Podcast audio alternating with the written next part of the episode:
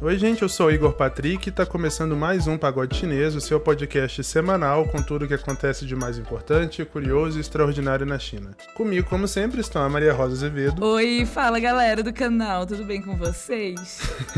e o Caleb Guerra. Olá, galera do canal, tudo bem?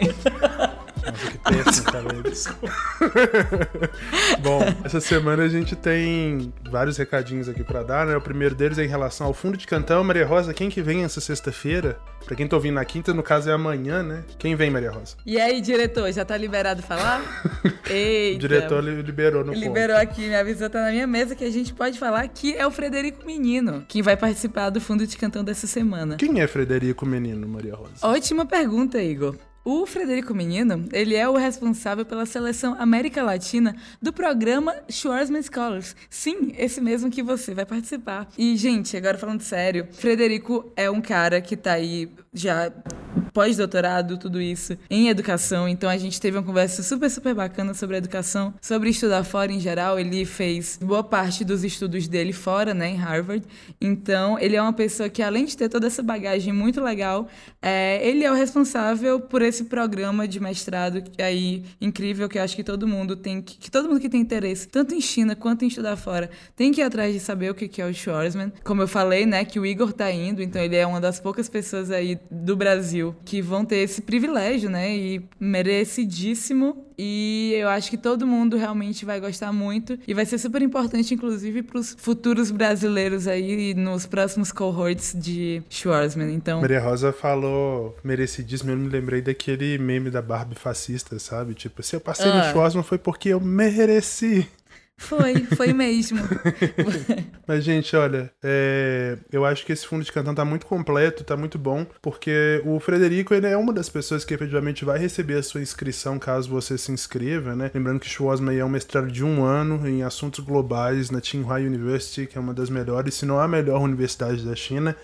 É, é um programa que te coloca em contato com gente que muito foda do mundo todo, assim, desde primeiros ministros até professores que são referência mundial na área deles, políticos, enfim. E eu acho que quando você tem a pessoa que efetivamente está ali lendo as inscrições todo ano, é muito mais fácil, né? Tipo, de saber aquilo que chama atenção aos olhos, aquilo que é melhor evitar. E a nossa conversa ficou bastante focada nisso. E também sobre como é estudar na China hoje em dia, né? A importância de estudar na China. O Caleb chegou até a falar durante a, a, a gravação que ele estava se sentindo numa sessão de terapia, né, Caleb? Tava Foi. lavando, lavando o, os lamentos, assim. Frederico sanou uma crise de identidade de anos. Nossa, ele nem deve imaginar. Ele um achou que estava só falando com, com jovens sonhadores. É. E queria falar também que, e inclusive eu acho o mais legal desse episódio é que é muito surpreendente o que ele fala sobre o que é necessário para você ser um Schwarzman Scholar, né? Você vê tudo isso, pessoas incríveis do mundo inteiro que vão para a China aprender com pessoas mais incríveis ainda. Só que é é interessante como é muito mais sobre você saber quem você é e no que você é bom do que só sobre você ter feito trabalho voluntário desde os 5 anos de idade. Então eu acho que para mim essa é a parte que mais que mais pegou nesse nesse fundo de cantão. Realmente foi muito legal. Sem spoilers, Maria Rosa, sem spoilers que o pessoal ainda tem que ouvir. É o, é, o, é o gancho. Eu tô só querendo fisgar o pessoal pra, pra dar o play. Bora, galera.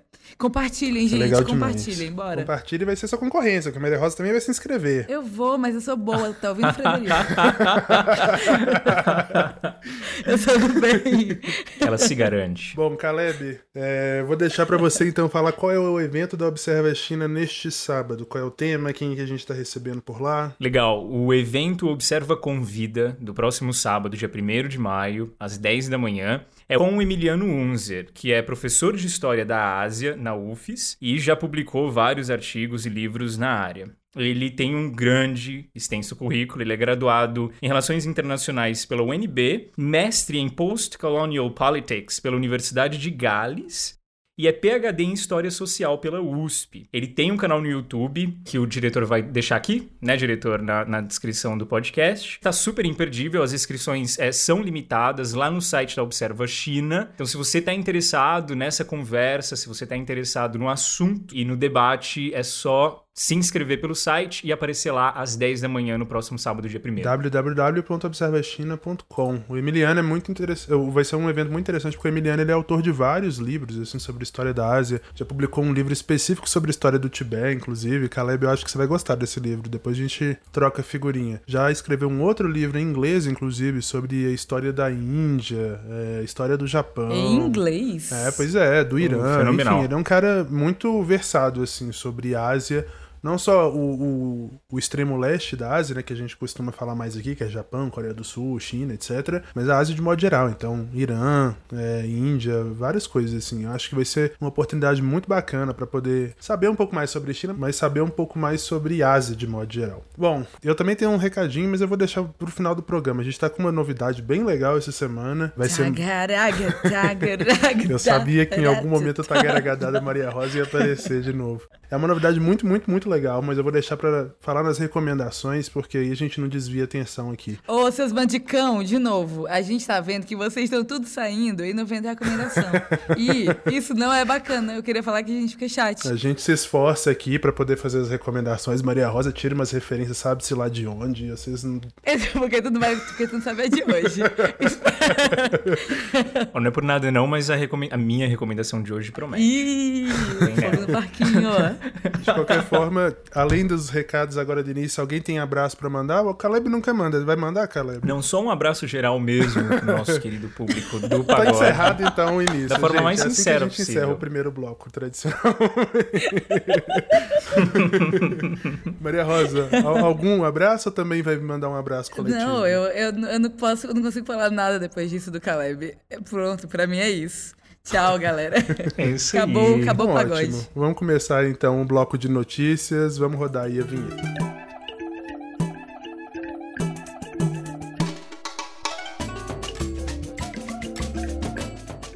A cineasta chinesa Chloe Zhao fez história nesse fim de semana ao se tornar a segunda mulher e a primeira não branca a vencer o Oscar de melhor direção pelo filme Nomadland. Como era de se esperar, porém, a censura chinesa pagou aí, né, vários posts parabenizando o diretor e tentou abafar a conquista. E aí agora a gente vai explicar um pouquinho porque se você já ouve pagode com regularidade, você deve até se lembrar que o Caleb mencionou sobre isso aqui, né, que a Chloe virou persona não grata na China depois que eles encontraram uma entrevista dela lá de 2013 a uma revista chamada Filmmaker. Na época ela se dizia grata por viver nos Estados Estados Unidos e chamou a China de um lugar onde há mentiras por toda parte. É, mesmo assim, os chineses encontraram né, formas de comemorar a estatueta, mudando os caracteres do nome do filme e até desafiando os censores, debochando os posts sendo apagados. Pegou bastante bem, inclusive, o discurso da diretora ao receber o prêmio, fazendo referência a poemas chineses que ela ouviu durante a infância. Segundo a apuração da CNN americana, a mídia estatal foi orientada a não cobrir o assunto. Quem acabou rompendo o silêncio foi o tabloide nacionalista Global Times. De duas formas, na verdade. Primeiro, com uma reportagem em que eles dizem que a Zhao só ganhou para poder cumprir a cota de diversidade, e depois com um editorial surpreendentemente mais moderado, em que o jornal analisa o tema sob uma ótica mais macro e considerou até normal que os chineses se ofendessem com os comentários negativos da diretora, mas aí falando também que o agravamento dos laços bilaterais está estreitando o espaço para intercâmbios culturais entre os povos dos dois países, né, da China e dos Estados Unidos. Curiosamente ou não, o editorial que era mais moderado sumiu, foi apagado, inclusive do site internacional, e só o, a matéria um pouco mais dura, né, falando que ela só ganhou por causa da tentativa da academia de se tornar mais diversa, de parecer mais diversa, permaneceu lá online. Bom, Maria Rosa, é curioso isso porque a Chloe Zhao, assim como a Catherine Bigelow, que foi a primeira mulher a ganhar o Oscar lá em 2009 com Guerra ao Terror, fala sobre uma questão essencialmente americana, né, que é a questão da decadência do, do capitalismo. Para quem não viu Nomadland, a gente vai tentar não dar muitos spoilers, mas é sobre uma mulher que coloca o pé na estrada e vai pegando assim trabalhos temporários em pequenas empresas, grandes empresas, trabalha para a Amazon, por exemplo, aí você vai, ela vai passando por cidades fantasmas, por exemplo, que são cidades em que se sustentavam através de grandes manufaturas, grandes indústrias, e aí com a globalização essas fábricas acabaram ou mudando de estado ou até mudando de país, e essas, essas casas ficam abandonadas. Então, Maria Rosa vai falar um pouco, né, Maria Rosa, sobre o que, que significa a representatividade de uma mulher chinesa falando sobre a decadência do capitalismo de uma certa forma. Opa, Igor, antes de começar a ir para essas questões todas, acho que primeiro vale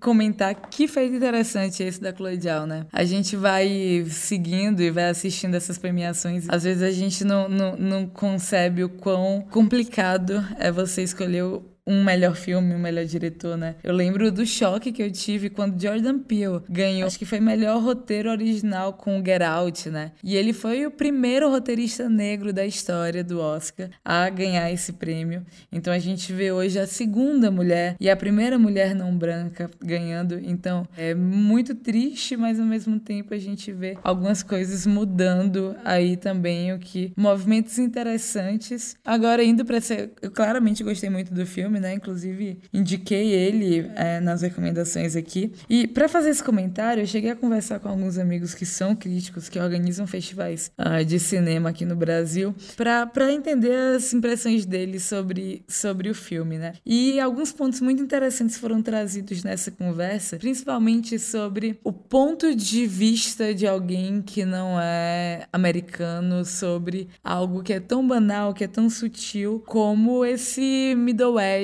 né? Esse, esses Estados Unidos esquecidos. É, não só em termos de paisagem, o que o, o Nomadland ele pode, ele é um road movie, né? Ele é um filme que, que ele vai passando por diversos lugares, a, a luz natural, as paisagens, tudo isso, a paleta de cores que é formada, com tudo isso, tudo faz parte do filme, mas vale lembrar também que isso é um ponto muito trazido no Songs My Brother Taught Me, que foi o, o filme da, da Zhao logo antes desse. É, a gente vê tanto esses cenários que eles estão, que eles são muito esquecidos, inclusive pelos próprios americanos, mas principalmente na Madland a gente vê essas pessoas, né? Que pessoas que não têm nenhum tipo de rede de segurança também estão quase esquecidas e, e muitas pessoas mais velhas, principalmente, que acabam sendo esquecidas tanto pela sociedade, pelos compatriotas, pelos governos, pelas empresas. E um outro ponto interessante também é a situação que a gente vive hoje, né? A gente está vivendo um mundo, precarização do trabalho é algo que é, e sem querer dar spoilers do filme, mas esse é o mote do filme,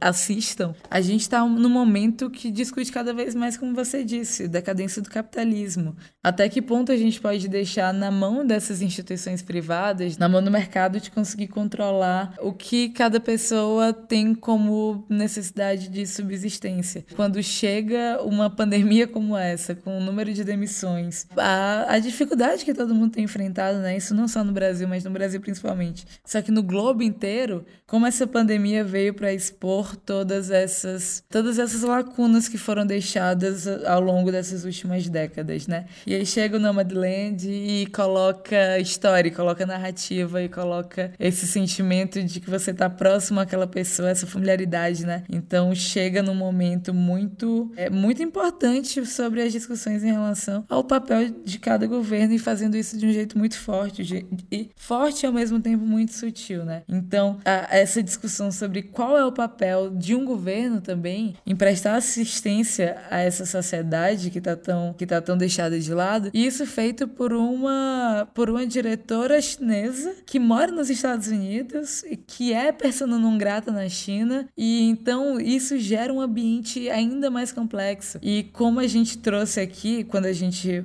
na, no primeiro momento que o Caleb comentou a notícia do Oscar, sobre como o Oscar não seria é, exibido na China esse ano, né? Tanto por conta de Nomadland, por conta das falas da Chloe Zhao aí, né, em relação à China ser uma terra de mentiras, né? Mas também o curta-metragem, né? O Do Not Split, que concorreu a melhor curta documental e que fala sobre os protestos de Hong Kong, então isso também é, influenciou para não para não transmissão do Oscar e de um Oscar tão simbólico, tão importante e que tá e que inclusive vai gerar cada vez mais expectativa pro The Eternals, né? Que é o filme que a Chloe Zhao já dirigiu isso é um filme que já está pronto. É, o, o alto escalão da Marvel tem colocado esse filme como uma obra-prima. Adiou por conta da pandemia para que as pessoas pudessem ir ao cinema, pudessem assistir na telona, realmente esperando que esse filme ganhe muita coisa próximo ano também. E quando a gente vai e fala, e, e a gente aqui ficou acompanhando, né? O, tudo que estava sendo dito no Ebol, e, e, é, e é engraçado como algumas coisas acabam passando e depois elas são censuradas. Então, é, foi interessante ficar assistindo isso enquanto enquanto estava acontecendo, porque a gente conseguiu ver principalmente posições muito positivas em relação a essa vitória da Cloidial. Mesmo com a não transmissão, as pessoas ficaram sabendo e trocavam, né? A China tem essa questão de você conseguir trocar foneticamente as palavras, os caracteres mudam, mas o som das palavras conseguem ficar muito parecidos e assim você consegue burlar dentro do Weibo, dentro de redes sociais e fazer comentários sobre temas que seriam censurados pelo, pelo firewall. E a gente conseguiu ver que, que muitas pessoas chamando o Zhao de, de melhor diretora chinesa, então a reação foi, foi muito positiva a essa vitória que realmente vai entrar para a história, né?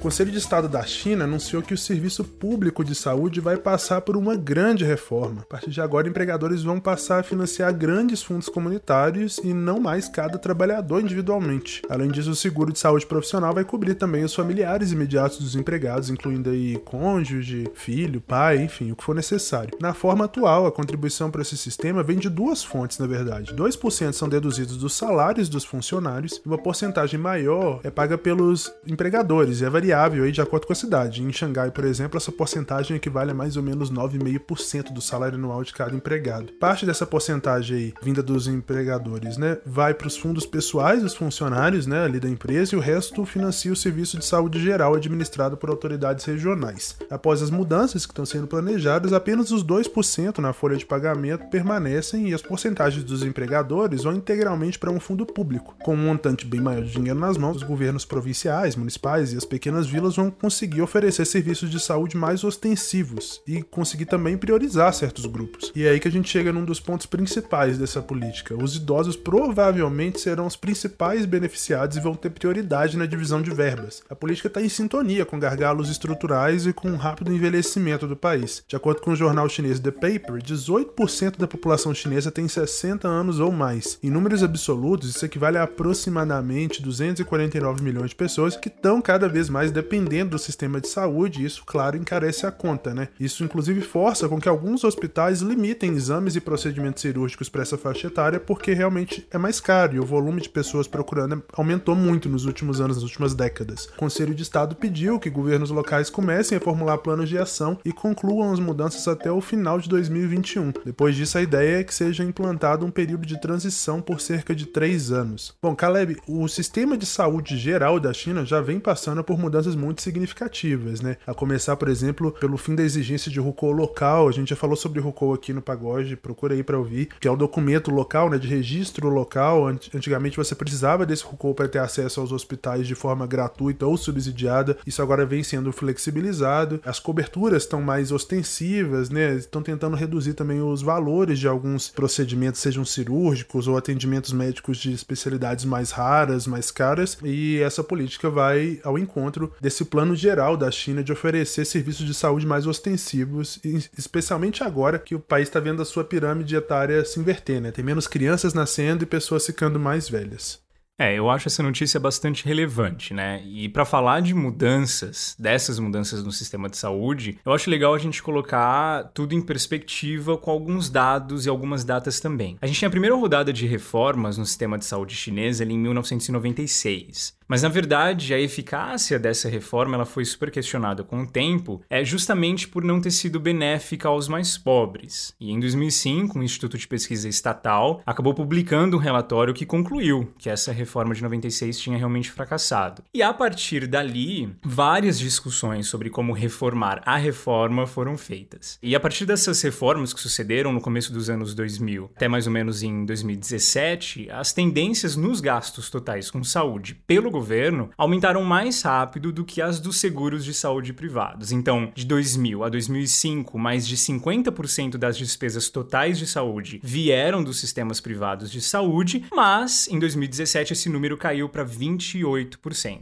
E nessa sucessão de reformas, as províncias e vilas de baixa renda receberam subsídios governamentais extras à saúde. E em alguns lugares mais carentes, por exemplo, até 80% dos fundos vieram desses subsídios extras do governo essa grande parte da população que não tinha acesso a cuidados de saúde quando necessário diminuiu drasticamente dessa forma. Então, por exemplo, nessas áreas de baixa renda, ali no começo dos anos 2000, aproximadamente 30% dos pacientes que precisavam de atendimento não tinham acesso a isso. E esse número cai então para 7% em menos de 10 anos. É uma diferença bastante significativa. Agora, o sistema de saúde chinês é perfeito? Não, longe disso. Mas orgulhosamente mostrando avanços significativos quando o assunto é prover cuidado para áreas mais carentes, a China hoje segue trabalhando em reformas, né, que aprimorem o sistema de saúde agora pensando já em outros grupos mais sensíveis, como foi o caso dos idosos que o Igor disse no começo. Pesando os acertos e os erros dos últimos anos, hoje o país se prepara para aprimorar o sistema de saúde focado em grupos sociais que estatisticamente dependem mais dele. E sendo o contexto histórico atual o novo coronavírus, os idosos estão é, aí como grande grupo de risco, então eles ganham visibilidade nessa nova reforma.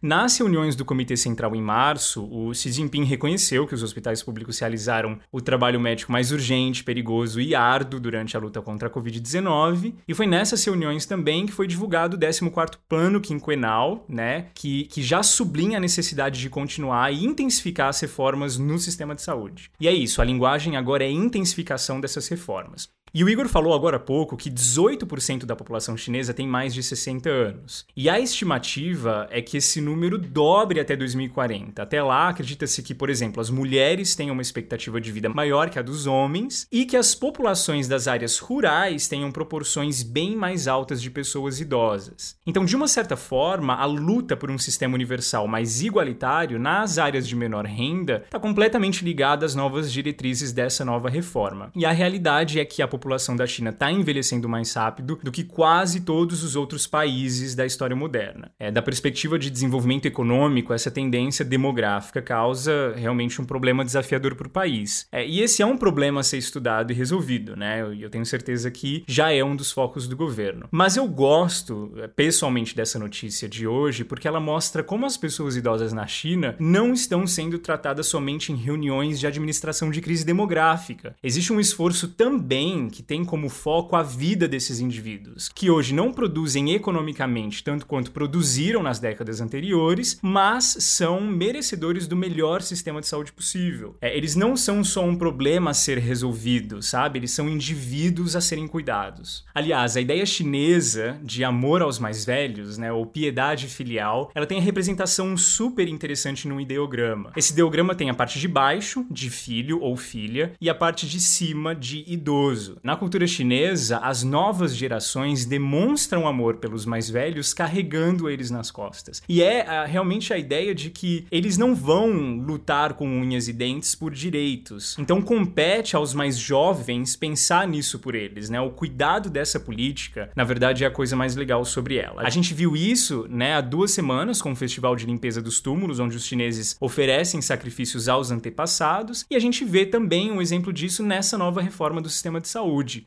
São formas de não deixar passar despercebido pelo sistema e pela sociedade um grupo de pessoas que muito contribuiu pelo país e hoje precisa de mais recursos para ter aí melhor acesso à saúde.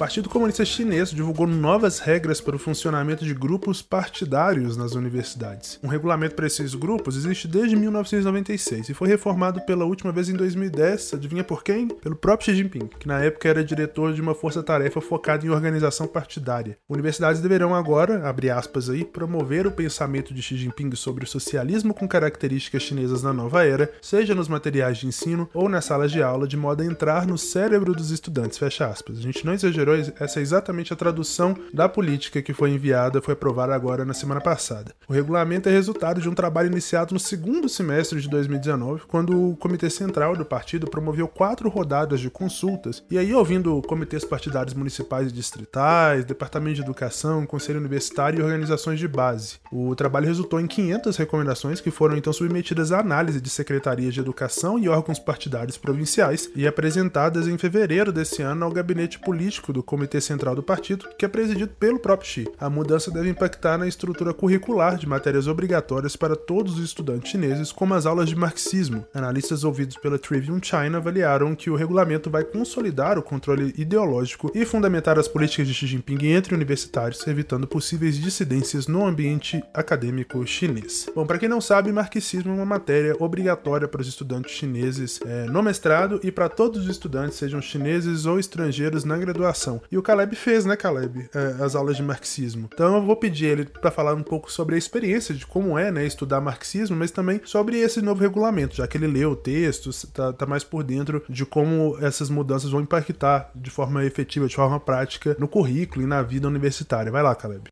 Pois é, eu acho que tem ouvinte aqui do pagode que não sabe, mas a minha vida estudantil, pós-ensino médio, foi toda na China. E nos meus tempos de faculdade eu fazia letras e literatura em mandarim, junto com estudantes chineses, e fazia parte da grade curricular é, duas aulas importantíssimas que todos os alunos chineses são obrigados a ter. Os estrangeiros não, mas para mim sempre foi uma prática linguística, então eu também ia assistir. Uma dessas aulas é chamada de Pensamentos de Mao Zedong e Introdução ao Sistema Teórico do Socialismo com Características Chinesas, e a outra é a aula de marxismo. Todo estudante chinês já está acostumado com esse currículo e dessa forma as universidades garantem que haja uma certa coesão nos pensamentos e discursos entre a classe intelectual chinesa que está dentro das universidades. Não é notícia nova também que o núcleo do partido tem atribuído grande importância ao que eles chamam de pensamentos do Xi Jinping sobre a nova era do socialismo com características chinesas e o rejuvenescimento da civilização chinesa. E durante a reunião de pauta aqui no Pagode que a gente tem antes de gravar os episódios, o Igor lembrou bem que historicamente é muito comum os líderes do partido serem lembrados por um grande pensamento próprio, pensamento que marca toda uma geração de novas diretrizes políticas. Então, por exemplo, é, o do Deng Xiaoping era reforma e abertura, do Hu Jintao, né, ele veio com o mundo harmônico e desde que foi eleito dentro do partido para ocupar a liderança, o Xi Jinping tem feito muito bem essa consolidação de uma estrutura de ideias próprias que deixa aí uma pegada na história do país. Então, na semana passada, o Jornal do Povo fez um editorial sobre a importância que o partido dá na construção de organizações partidárias de base nas universidades. E ele faz um formato ali Q&A, né, de perguntas e respostas sobre a mudança que vai acontecer eu achei super didático e fácil de entender. Primeiro, é, entra a questão dos princípios por trás das alterações. O maior deles é que nesses últimos anos, as ideias do Xi como secretário-geral, apesar de amplamente divulgadas e adotadas pelas bases do partido nas cidades, ainda não encontram uma base sólida na construção do pensamento dos estudantes chineses. Então a ideia é que não dá mais mais para falar de pensamento socialística com características chinesas, sem levar em consideração os últimos 10 anos de novas políticas que acabam atualizando um pouco esses assuntos. E ainda nessa parte de princípios e razões tem um ponto interessante, que é o enfraquecimento da liderança do partido em algumas universidades e a deficiência na construção de base do partido nesses lugares. Aqui tem uma crítica bem direta do governo central, na verdade, às instituições de ensino do país. E quando o assunto é o que vai mudar especificamente, em termos de conteúdo mesmo, a coisa é bem extensa. Então eu vou falar aqui de algo que chama mais atenção. É, o documento original diz que os regulamentos da estrutura curricular original continuam basicamente inalterados.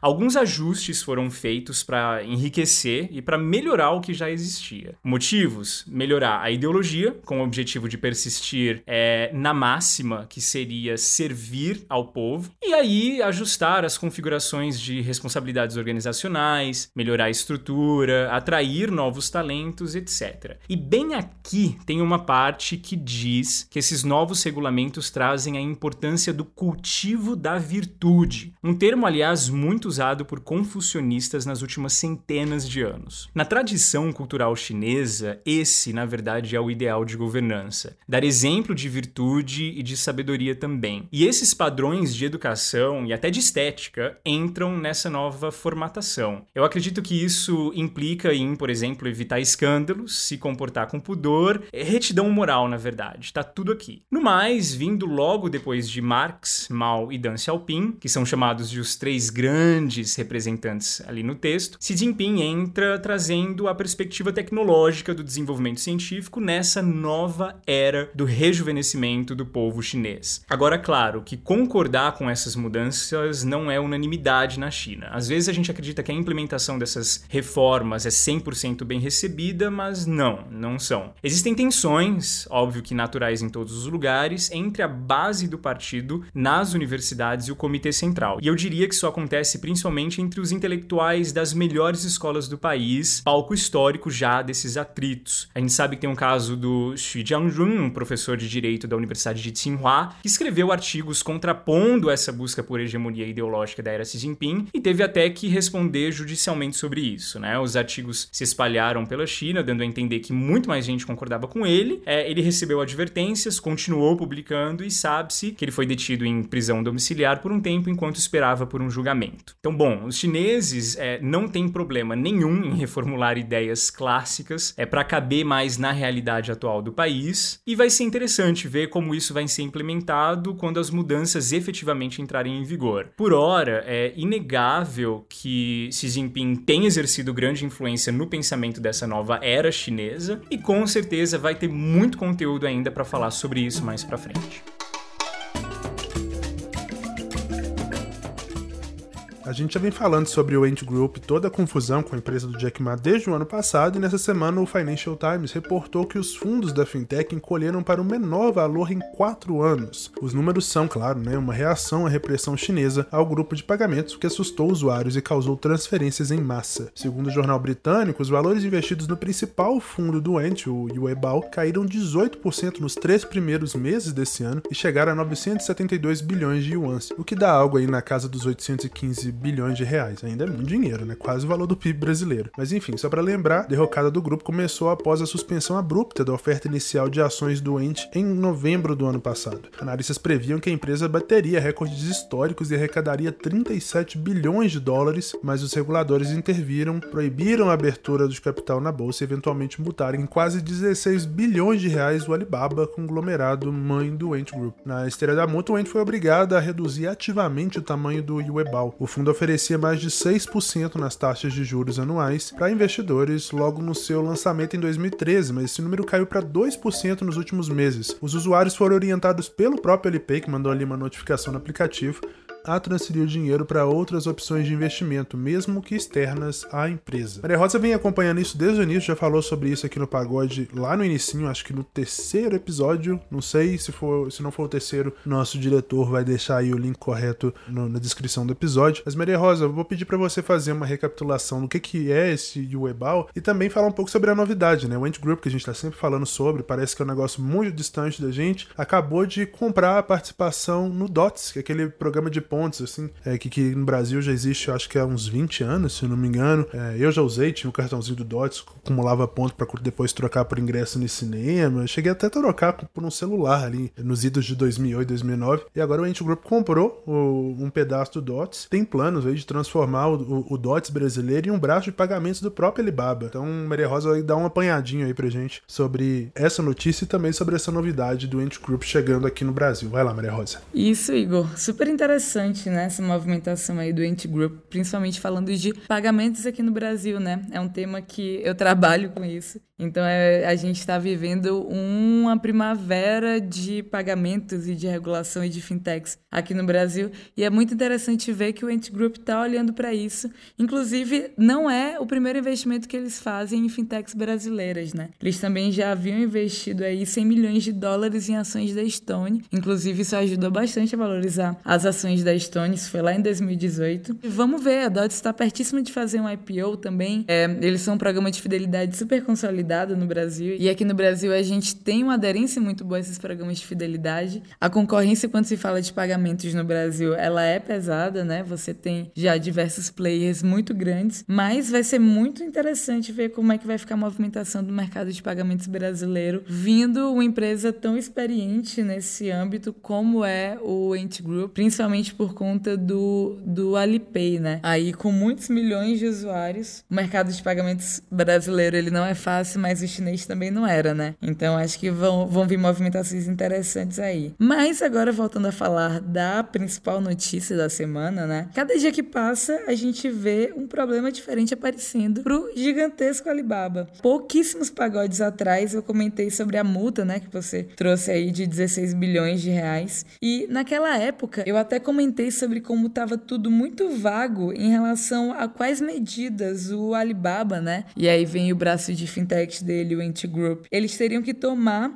para ficar de acordo com as novas diretrizes regulatórias, né, que o, que o governo chinês está começando a impor. O nome que tem sido usado para referenciar isso, acho que vale comentar, é de programa de retificações. E a gente via, né, no Antigroup, uma junção muito grande entre os serviços deles sendo esse o principal de pagamentos pelo Alipay, como eu comentei, mas também existiu de microcrédito, de seguros e, por fim, o de investimentos. E todos eles faziam essa composição do que era a receita do Ant Group. É, o de investimentos, justamente com o Ebal. E hoje a gente entende que o principal ponto desse plano de reestruturação ele é quebrar o que tem sido chamado de conexões impróprias.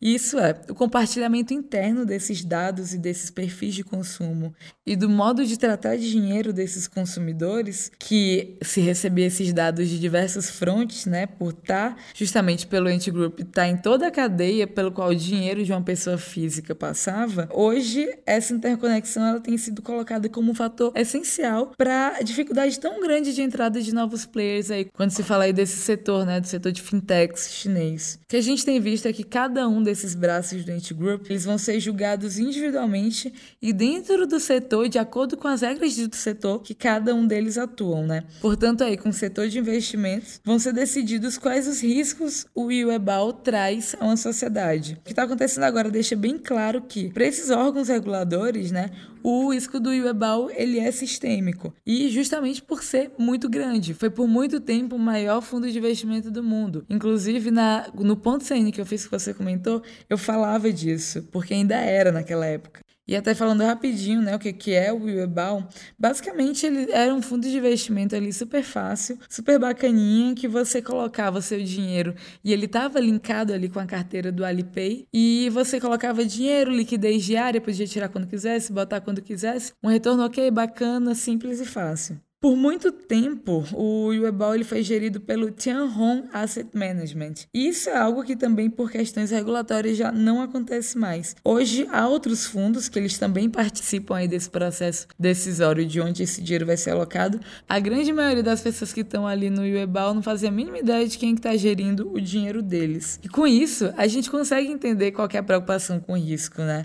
Porque qualquer problema que existe na plataforma, qualquer fraude com um desses fundos, ou então, sei lá, se o Jack Ma decide fugir tudo, ficar nas Ilhas Canárias com dinheiro de todos esses 500 milhões de chineses que têm dinheiro no Yuebal, se ele quiser fazer isso, dá para ver que problemas de escala muito gigantesca vão ser gerados caso algum desses elos seja rompido, né? Então, entre o governo, vendo como o papel deles também mitigar essas, esses possíveis acontecimentos, né? E é isso, acho que cada dia mais a gente está conseguindo entender qual é essa nova mentalidade desses reguladores em relação ao Alibaba. E, Igor, você já trouxe ótimos números para mostrar que isso está tendo um efeito muito grande, né? Em cima, principalmente do ente. Vale lembrar que ano passado, antes de começar todo esse caos, é, o Yuebal tinha crescido 22%, não tinha crescido aí no, nos dois dígitos. Fato é, além das pessoas estarem estarem com medo, né, por conta de tudo que está acontecendo,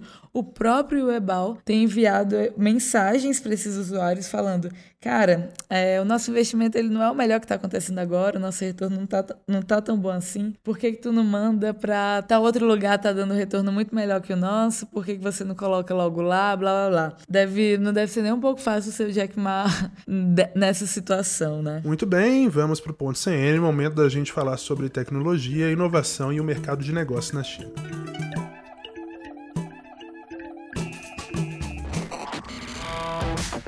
O ponto CN é um oferecimento Start-se.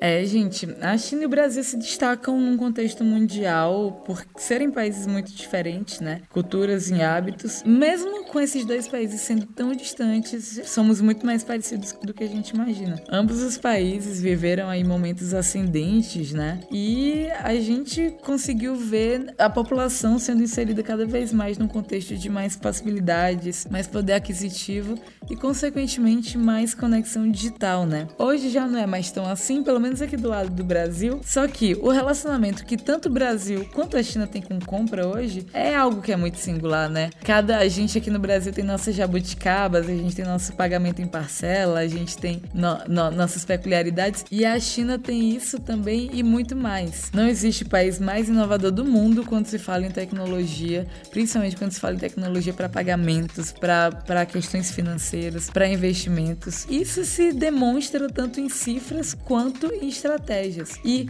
como que essas novas estratégias conseguem também influenciar a gente no mercado brasileiro, trazer ainda mais inovação para as nossas peculiaridades, né? Por isso eu convido todos vocês a fazer investimento no New Retail Revolution, que é o curso da Startse, onde se traz diversas inovações do varejo chinês que podem, que devem e que vão mais cedo ou mais tarde ser aplicadas no seu negócio aqui no Brasil. A gente tem um código que é o código Pagode30, oferecendo 30% de desconto nesse curso da Startse. E se eu fosse você, eu não perderia tempo e eu já aproveitaria esse cupom para ir conseguir potencializar vendas, fidelidade, engajamento, métricas, OKRs, tudo que você estiver precisando. Com certeza existe algum modo que algum chinês inventou e está aplicando na, lá do outro lado do mundo que você vai conseguir aproveitar, tendo essa base teórica tão bacana que o curso da Startse vai prover para os seus alunos. Por isso, galera, vão lá, Pagode 30 no curso New Retail Revolution da Startse.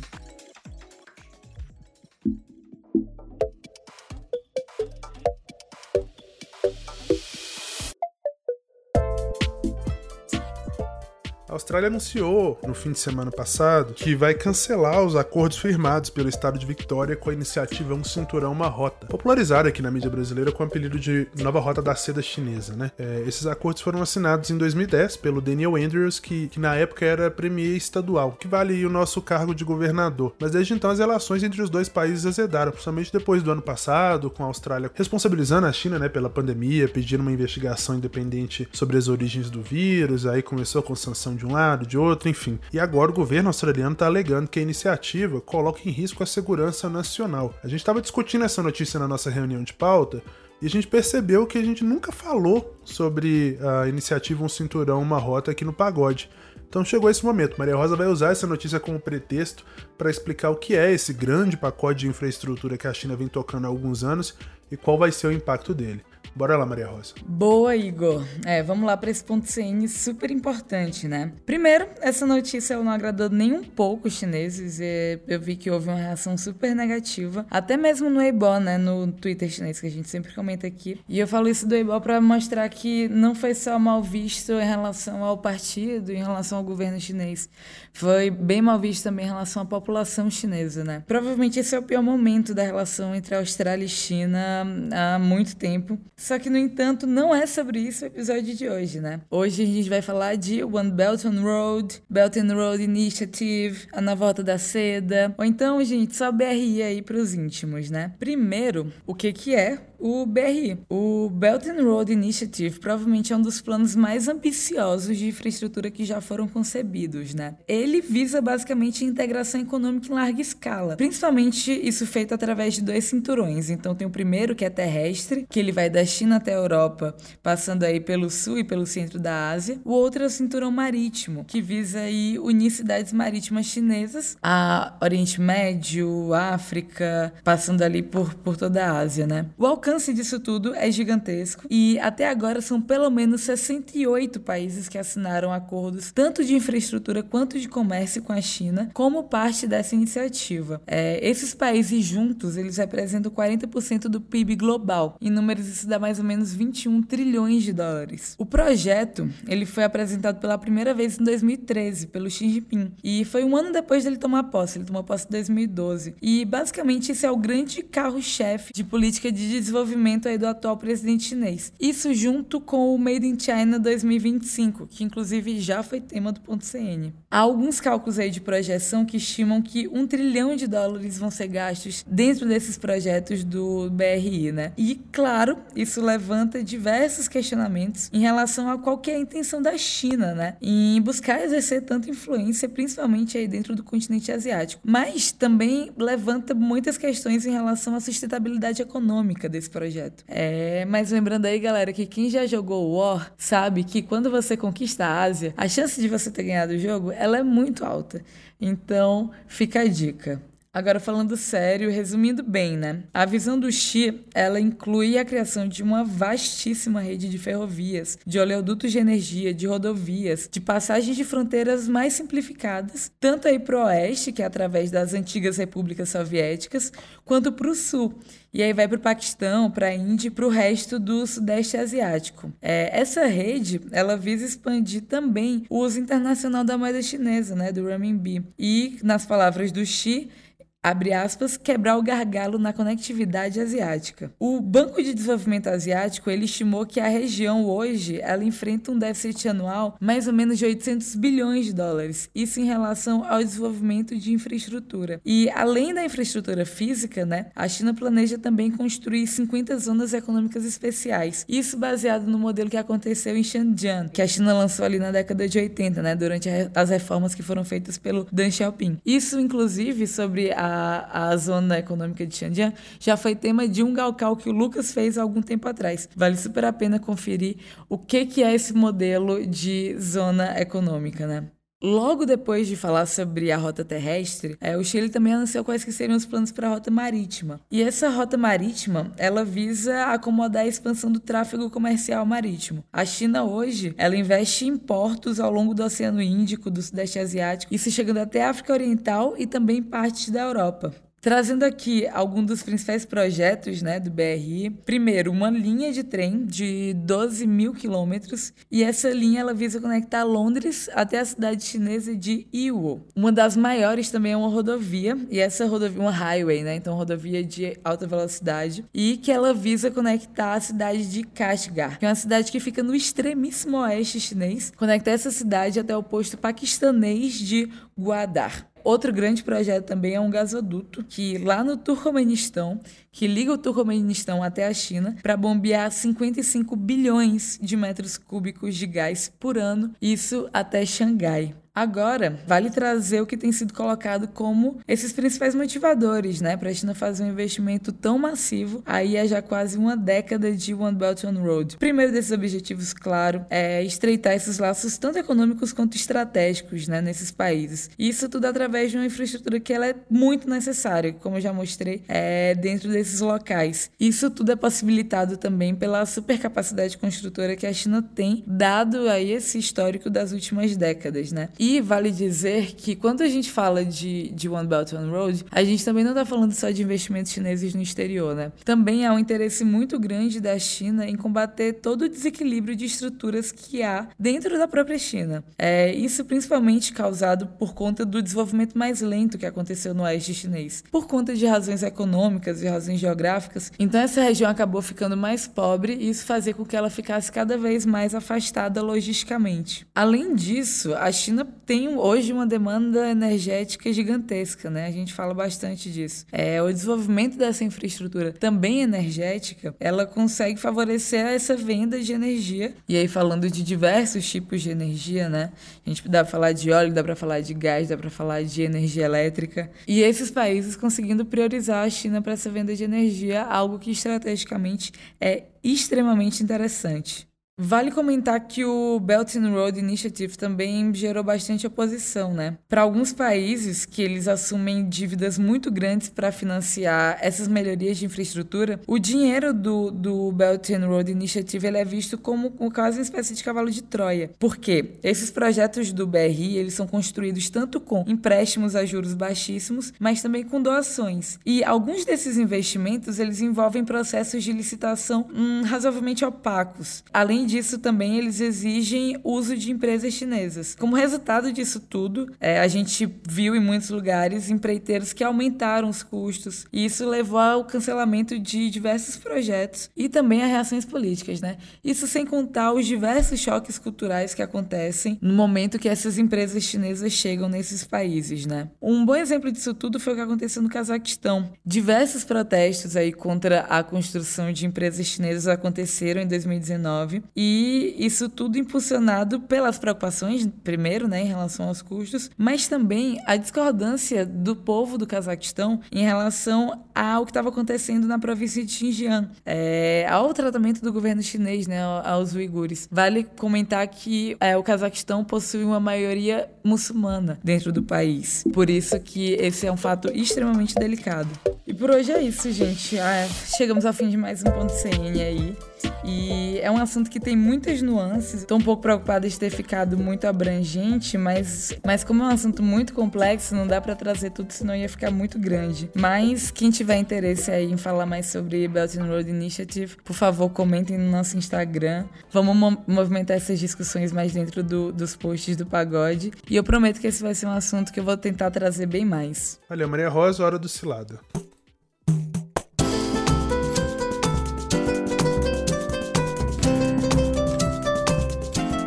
Não tem jeito, vez ou outro, o assunto gastronomia volta a aparecer aqui no pagode. A vítima da vez é o Thiago Bessimo. Ó, Thiago, falei seu sobrenome certo. Eu sempre falei Bessimo, descobri esse dia que é Bessimo. Thiago é meu veterano lá na Yintin Academy, né? Meu colega na Observa China. E vai contar pra gente de um jantar regado a pimenta que ele acabou se metendo, foi convidar lá na China. O povo não falava inglês direito. Vamos ouvir para entender essa história.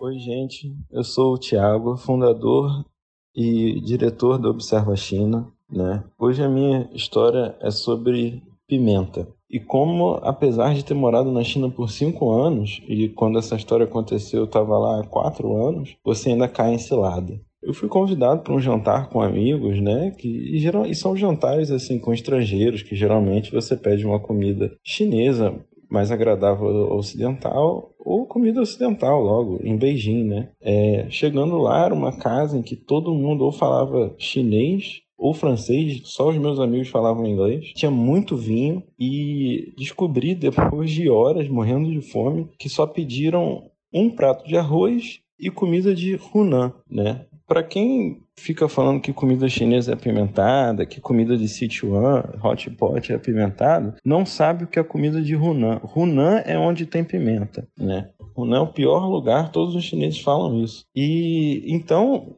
eram três pratos. É, um é carne com pimenta, ou melhor, pimenta com um pouco de carne, pimenta com ovo e pimenta com vegetais. Depois de duas horas comendo aquela comida, bebendo vinho e tentando me virar em francês ou chinês, né? Eu já estava tão tonto e, e com a boca tão apimentada que eu tava quase batendo no hospital. Fica aí a dica, se você for pra China, até, fica atento à pimenta que você pode cair num jantar desse. Essas histórias de pimenta são clássicas, né? Todo mundo fala. Eu já, eu já passei por muito por isso. Mas é engraçado, eu não sabia que a comida de Hunan era apimentada, aquela. Assim, na, eu divido a China entre Cantão e o resto. Hum. E para mim só não tem pimenta em Cantão. Entendeu? Fora Cantão, eu não acredito quando alguém vira para mim e fala: "Ah, não tem pimenta, que é light, é tudo também é mentira". Mas Hunan né? é mais apimentado que Sichuan? Ah, tem essas disputas culturais, né? Porque ser é bastante apimentado. Fica um do lado da outra, né? Eu tô, eu tô muito perdido de geografia. Hunan fica do lado de Sichuan, certo? Não, um silêncio durante um segundo. Menos o Caleb. Vamos dar um tempo pro Caleb pesquisar no Google Imagens Gente, o mapa isso da é literatura antiga, não geografia. Ih, girl! Na sua cara. Mas é, é, engraçado, eu não sabia que Hunan era pimentado real. Sichuan é bem famoso, até porque tem a pimenta de Sichuan, né? Inclusive, você acha é dela é que, aqui no Brasil. É que, na verdade, Sichuan é famoso pelo hot pot apimentado, não pela sim, pimenta sim, em si. Sim, sim. É, é verdade. Né? Porque a pimenta de Sichuan também não é tão apimentada. Ela mais adormece sua língua do que realmente arde, é, né? É. é, é. Você não pareceu tão convicto da afirmação, Caleb. é porque eu, eu passei isso, eu passei por isso só uma vez na vida. No primeiro ano, quando eu cheguei na China, eu confundi uma pimenta com tomate. Isso realmente aconteceu. Hum. E aquilo, eu, eu chorei muito. Foi uma coisa que me doeu muito na garganta. Não consigo nem explicar a sensação de pimenta rasgando, assim, você por dentro. E eu nunca mais. Eu evitei pimenta nos últimos. no- nos próximos 10 anos que eu vivi na China, eu não comi pimenta. Real. Porque foi uma experiência tão dolorosa. Como que- você conseguiu evitar a pimenta durante tanto tempo? Cara, eu, eu é pra chinês, porque assim, quando você tá numa cultura que não é sua e você nega comida que te dão é realmente algo muito sensível. A gente entende isso, né? Até que no Brasil, pô, você oferece feijoada Sim. pra um gringo, o gringo não come. Não, aqui Eu- em Minas, se você for brasileiro e negar comida numa casa de mineiro, você arrumou um Exato. inimigo pro resto da vida. E- aí eu falava que eu, que eu era alérgico, porque eu acho que eu tenho pouca Hum. tolerância, assim. E eles respeitam muito você nesse sentido. Eu falava, ó, desculpa, eu sou alérgico à pimenta. Tipo, não posso. E chinês respeita muito essa questão de alergia. Eu uso fanfic sabe? também lá na China sobre isso, geralmente É. em relação à cebola, que eu detesto cebola. E você, Maria Rosa, lá em Taiwan também passava por problema com prato apimentado ou era mais de boa? Como é que é? Ai, gente, eu contei pra vocês minha história, que eu não vou contar aqui, mas que ela é muito triste com relação à pimenta. Então eu queria deixar aqui o meu mais doloroso minuto de silêncio por esse momento da minha vida que ele foi. Ele me traumatiza até hoje. Eu acho que vocês conseguiram perceber pelo tom da minha voz. Que ele causa Uhum. dor. Mas foi o único episódio envolvendo pimenta, assim, lá? Eu não sei, eu não conheço realmente a culinária de Taiwan, não faço a menor ideia de como seja lá É que é Taiwan. muito parecido, né? Só que a grande questão é Hum. que eu adoro pimenta. Então, eu sou, eu sou piauiense. Lá a gente gosta de pimenta bastante. Então, pra mim nunca foi um problema. Eu sou o oposto de vocês. Eu sou tipo. Essas histórias só me lembram o Padilha, né? Que é a pessoa que tá morrendo, suando, vermelho e tudo isso. E coloca mais. Eu não chego nesse nível, mas é muito engraçado também ver pessoas asiáticas ficando muito vermelhas e suando muito por conta de pimenta. Eu não sei se você sabe disso, Caleb, mas o Lucas era o meu termômetro de, É. de picância lá na China. Por quê? Porque quando ele come pimenta, ele começa a suar bicas e bicas e bicas e bicas. Então, tipo assim, eu deixava o Lucas experimentar, se eu visse que ele começou A a suar, eu não comia do assim, o prato. pingar, o ato, né, do... Cara, mas é um negócio muito curioso isso. Eu acho que deve ter algum tipo de alergia ou deve desencadear alguma coisa hormonal, porque eu achava que isso só acontecia em filme. Eu nunca tinha visto na vida real. Ele realmente precisava de lencinho pra secar a testa enquanto comia Super. comida pimentada. Essa certa intolerância mesmo à pimenta. Eu acho que tem uma galera que tem. Cara, mas ele ama, ele ama. Ah, mas o Lucas é masoquista, porque ele comia do mesmo Que jeito. loucura. Sim. Que loucura. É, pois é. Não, ele é tão doido, porque, tipo assim, ele dessa forma e chamando a gente, quando a gente foi pra, pra Chengdu, ele chamou, não, vamos comer o hot pot apimentado. Mas ô, Lucas, você vai emagrecer uns 3 quilos só de líquido que você vai perder. Bom Se demais. você comer um trem desse.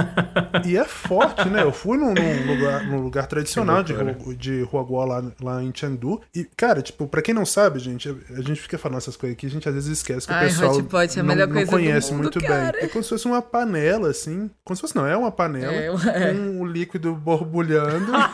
e aí você tem ali, tipo, uma série de pratos, né? Tipo, carne e legumes que você mergulha nesse líquido borbulhando, espera cozinhar e pega. Na China você encontra versões sem pimenta. Em Pequim, por exemplo, tem restaurantes que você pode ir e comer sem pimenta. Mas em Chengdu, o tradicional é você mergulhar isso numa panela lotada de pimenta vermelha e de pimenta de Sichuan. Então você chega no lugar, o próprio cheiro, assim, já arde o seu nariz, já, já arde o seu olho, mais.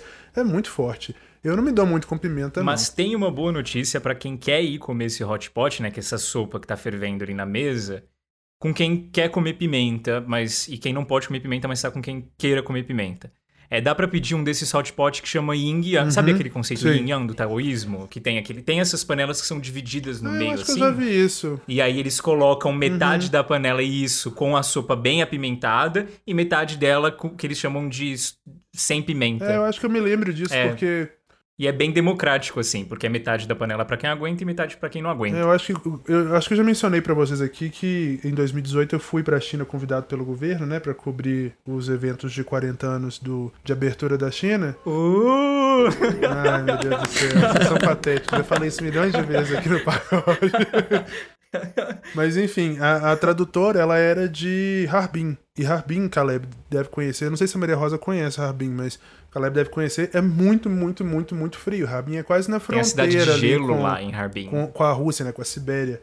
É, então eles comem muito uh, hot pot lá, rogoá, bem apimentado, que é pra poder realmente esquentar o corpo. Aí a gente foi num desses restaurantes.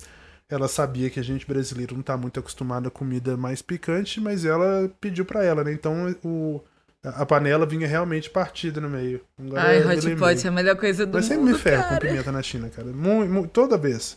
É, da última vez que, que eu fui, né, pra começar o mestrado lá na, na Yentin Academy, é, logo quando eu cheguei, assim, a gente deixou. Tava eu e o Jordinho, um amigo meu lá da YCA, a gente deixou as malas no, no hotel, fomos procurar lugar pra comer. E aí eu pedi um pé de porco, assim, que vinha num- numa sopinha.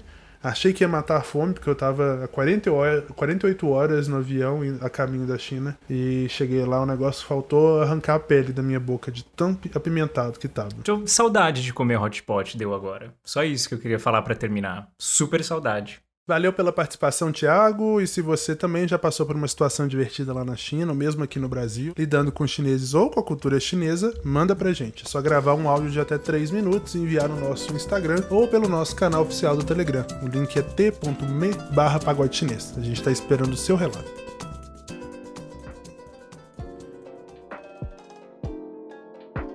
Senhoras e senhores, mandarins e mandarinas, mais um episódio do Pagode Chinês chegando ao fim. E como você já sabe, é hora das nossas recomendações. É, eu prometi uma surpresa no início do programa, então lá vai. Cadê Maria Rosa, seu tagaragadá? Fala seu tagaragadá. Tá, tá, tá. Pra segunda temporada a gente vai precisar de uma trilha disso. Mas então, vamos de Agotrip então. Vou recomendar meu novo projeto na Folha de São Uhul. Paulo. Olha aí, Caleb e Maria Rosa. Eu tô aqui na torcida de É, pompom, só vocês estão vendo. Te líder. Eu quero ir. Bom, eu é, quero Ela tá literalmente, galera, eu fazendo um isso. Eu só queria, eu só queria dizer, tá? No vídeo aqui, ela tá literalmente com os braços lá em cima. Bom, tem uns dois meses mais ou menos que eu fui convidado pelo editor de mundo lá da Folha, né, o Daigo Oliva. Inclusive, um abraço, Daigo, ele ouve o pagode. Beijo, Daigo. Pra tocar um projeto sobre China no jornal. E agora a gente tá finalmente estreando, a partir dessa sexta-feira, eu vou tocar um blog e uma newsletter chamada Terra do Meio. Onde lá. mesmo, Igor? É, a Onde newsletter- que é que eu não vi Você direito? vê, você não sabia Que? disso, né? Eu não te contei, não tem uns dois em, qual, meses. que- em, qual, em qual jornal que você vai, que, que vai ser seu blog e sua newsletter? Na Folha de São Eita, Paulo, na ela Folha de mesma, São esplendorosa. Paulo, caramba. Caramba. Que bacana, né? Maria Rosa falou igual a Inês Brasil agora, né? Baixou. Ih, a Folha aí. Ai, ai. Bom, é, a newsletter vai ser semanal, né? Vai trazer muita coisa que você não ouve aqui no Pagode. O blog vai ter várias atualizações com reportagens exclusivas, com análises, entrevistas, uma parceria com o próprio Pagode. A partir de agora vocês também vão poder ver muito conteúdo expandido do Galcal, do Caleb e do Ponto CN por lá, né? Da Maria Rosa. Então vai ter foto, vídeo, infográfico, enfim, muita coisa bacana pra complementar, né? O debate das coisas que a gente fala aqui, de coisas externas ao Pagode também. Então, se você assina a Folha e recebe as newsletters, né? Essa primeira edição vai chegar na sua caixa de entrada nessa sexta-feira de manhã. Se você não assina, daí basta procurar no site que lá já tem o botão pra você se inscrever. Caleb, eu amo que a gente pegou essa chiqueza de rebarba, né? Tipo, o Igor, o Igor caminhou pra que a gente pudesse. E correndinho atrás. Sim, Amigo, sim. Alô, editores da Folha. Obrigado por me ouvirem também. a gente vai estar lá. I, G. Sim. Meus papagaios de pirata favoritos, inclusive. O Igor falou assim, lá na Folha vai ter umas fotos. Eu falei, nossa, fotos minhas? Primeira coisa que eu pensei. Comendo um hot potzinho. Mas olha, inclusive o primeiro texto do blog tem uma entrevista com o próprio Caleb, né, Caleb? galera. A gente fez Folha de Me São. Paulo. Caleb Guerra. Curtam, comentem, indiquem, compartilhem. Curte, dá um joinha. O que mais que youtuber fala? Ativa, ativa o Ativa o sininho. sininho! Acho que não tem sininho na folha, não, mas enfim. Isso, se inscreve no Isso, se inscreve no feed do Spotify também. O nosso diretor tá soprando aqui, vocês não ouvem, mas a gente sim. Enfim, eu tô bem animado, vou confessar assim também, mano. Acho que é um espaço inédito até agora, né? A gente tem o blog do Marcelo Ninho no Globo, mas o Marcelo faz uma outra vibe, né? Ele tá em Pequim agora, tá entrevistando o pessoal. Aqui vai ser mais uma coisa, uma entrevista também, mas mais análise, reportagem, mas e a newsletter é um compiladão daquilo que saiu de mais importante na semana. Vou dar inclusive o spoiler de que um dos principais temas da primeira edição da newsletter a gente falou no pagode primeiro. Então vocês que são ouvintes estão ouvindo primeiro aqui. Extra, extra. Ok, ok. Pagode chinês. Bom, Caleb, o que, que você vai recomendar essa semana, pessoal? Bom, não tem como passar o Igor na, na, na recomendação de hoje, mas eu vou de vibe Oscar, por incrível que pareça. Mas não tem muito a ver com o Oscar desse ano. É, eu vou indicar uma diretora chinesa que faz animações curtas. E uma das animações que ela fez, que chama Sister, Mei Mei, foi indicada pro Oscar do ano passado. Ela só não ganhou, mas ela já é famosíssima. Foi? Uhum. Eu assisto todo ano o filme do Oscar, não tô lembrado disso não. Exatamente. O nome dele é Son Siqi, mas pra gente o Instagram dela também tá como Siqi Son, porque o, o, sobrenome vem no final. O diretor vai deixar o link aqui. E ela tem algumas animações é, bem curtinhas, de 10 minutos, é, é, bem curtinho, mas são muito boas e tratam sempre de China, né? São narradas em mandarim. A Sister, por exemplo, a que foi indicada, é narrada em mandarim, tem um super tema, que é um tema super contemporâneo. Ela é super acessível. Conversei com ela no Instagram, uma graça, falei que indicar ela aqui. Ah, Exato, super legal. Olha ela, e olha vale muito a ela. pena conhecer o trabalho dela, eu achei. Então fica aí a indicação e eu espero que vocês gostem tanto quanto eu gostei. Tudo. Legal. Maria Rosa, vai recomendar o quê? Então, eu vou recomendar. Essa é a recomendação mais aleatória que eu já fiz na minha vida e ela vem com história antes. Mais do que o Templo Lohan, no episódio Tu anterior. gostou? Tu entrou no Instagram do Templo Lo- Lohan? Passei a curtir, inclusive. Foi uma ótima indicação, queria falar isso. É muito divertido aquele. É que ia trazer um pouquinho também de entretenimento, além, além do que vocês falaram, né? Mas, deixa eu contar aqui a história. Uma vez, eu tava, inclusive, eu acho que eu acho que eu morava em Taiwan ainda na época. Eu tava ouvindo Sina, isso mesmo, Sina do Djavan. E aí, tem uma hora na- nessa música, o Djavan ele tem muito essa coisa de ficar fazendo sonzinhos com a, com a boca, né? E ficar tipo. Tu, tu, turu. Inclusive, o Lucas Padilha Exato. dizia que ele só ia se considerar fluente em mandarim quando ele conseguisse traduzir uma música do Djavan em chinês. Eu acho que nem o Caleb conseguiria. Na língua Então, dos anjos. Mas o babado vem agora. Ensina. Ele, então, ensina, é uma música onde ele tá falando de natureza, né? O luar, as estrelas, blá blá blá. Tem uma hora que eu tinha certeza absoluta que ele fala chuva, cair, a chuva caindo em chinês. Porque ele fala xiaoyu em uma hora e ele fala perfeitamente isso. Eu lembrei dessa história e enviei pro Caleb. E o Caleb falou, tipo, realmente, ele fala. Então, Vocês estão de zoeira com minha cara. eu tô falando sério. Não. Eu tô falando sério. Estava eu super ocupado, recebi um, uma mensagem da Maria Rosa. Olha, como é a música do Djavan? Ouve aí. Exato. Porque eu lembrei disso. E. É, e é verdade, isso mostra como o Djavan ele é um ser que transcende qualquer tipo de racionalidade, galera. Se vocês não conseguem acreditar em um universo depois dessa história. Não, mas aqui, vocês eu não procuraram pela letra da música? Na letra da música também tem um pinguinho, alguma coisa assim? Não. Não, não, não tem. E, Gente, eu tô inclinado a achar que isso é um delírio coletivo desses dois, viu? amigo, Mas é o delírio coletivo mais lindo que a gente já teve. ultimamente. Exato. O sonho da minha vida, posso falar qual que é? É entrevistar o Djavan e perguntar se ele tinha alguma noção do que ele estava fazendo quando ele fez isso. Porque a Tem gravação o celular original. de Djavan, te passa o zap Amigo, dele pelo amor de. Deus, de verdade, por favor, isso é um dos sonhos da minha vida, sem brincadeira Eu nenhuma. já entrevistei ele já em 2013, inclusive. Olha aí que coisa incrível. Eu lembro de eu. Olha, alô, Djavan? Dja- Foi Djavan, uma entrevista bem pagode. Ele é Fica aí demais, pro povo descobrir é o que demais. significa isso. É, cara, e por conta dessa música, eu resolvi revisitar a discografia do Djavan. E eu estou fazendo uma playlist. Então, se você quiser conhecer lá dos beijos do Djavan, a minha indicação vai ser o quê? A minha playlist, que você pode encontrar no meu perfil do Spotify lá, Maria Rosa Azevedo. É isso, galera. É realmente uma recomendação bastante aleatória. Nossa, meu Deus. Bom, o nosso podcast é uma produção da Risca Fac em associação com Observa China, direção do Leopoldo Cavalcante, a assistência de produção da Thaís Chaves e a edição do Guilherme Carrara. Trilha sonora original do Rudalages, artes do Lyndon Johnson, identidade visual da Paula Siebra, gestão de redes sociais do João Marcelo Viana e do time da F451. Se você quiser entrar em contato com a gente, nosso endereço de e-mail é contato arroba pagodechinês.com.br. É, também dá para mandar sua mensagem no nosso Instagram ou no Twitter. O endereço é o mesmo, arroba pagode chinês. Você pode ainda mandar o seu alô pelo perfil do Telegram t.me barra pagode chinês. Para encerrar, o nosso provérbio dessa semana é esse aqui, atenção. É fácil encontrar mil soldados, mas é difícil encontrar um bom general. Até amanhã no Fundo de Cantão, gente, na Folha também, não vai perder. Abraço, tchau.